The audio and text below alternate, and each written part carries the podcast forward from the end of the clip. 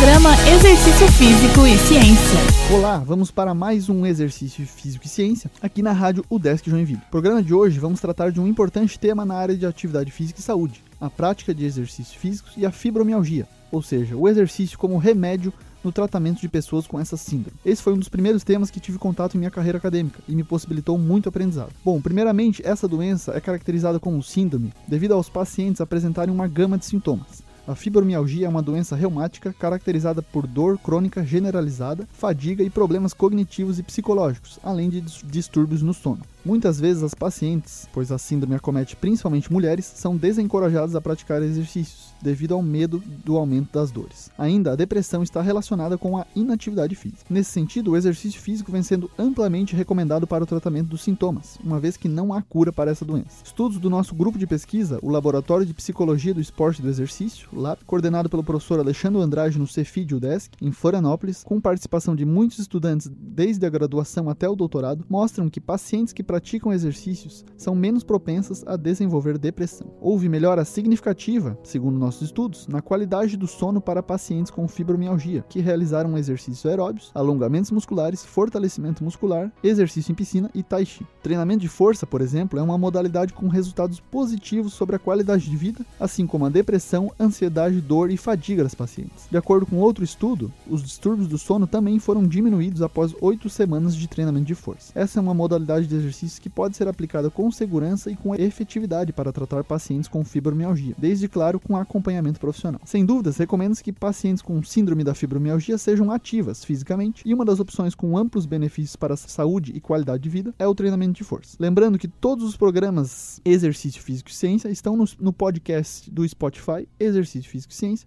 assim você também pode ouvir os programas anteriores. Um abraço e até a próxima. Você ouviu Exercício Físico e Ciência com o professor Fábio Dominski, só aqui na Rádio Desk FM 91.9.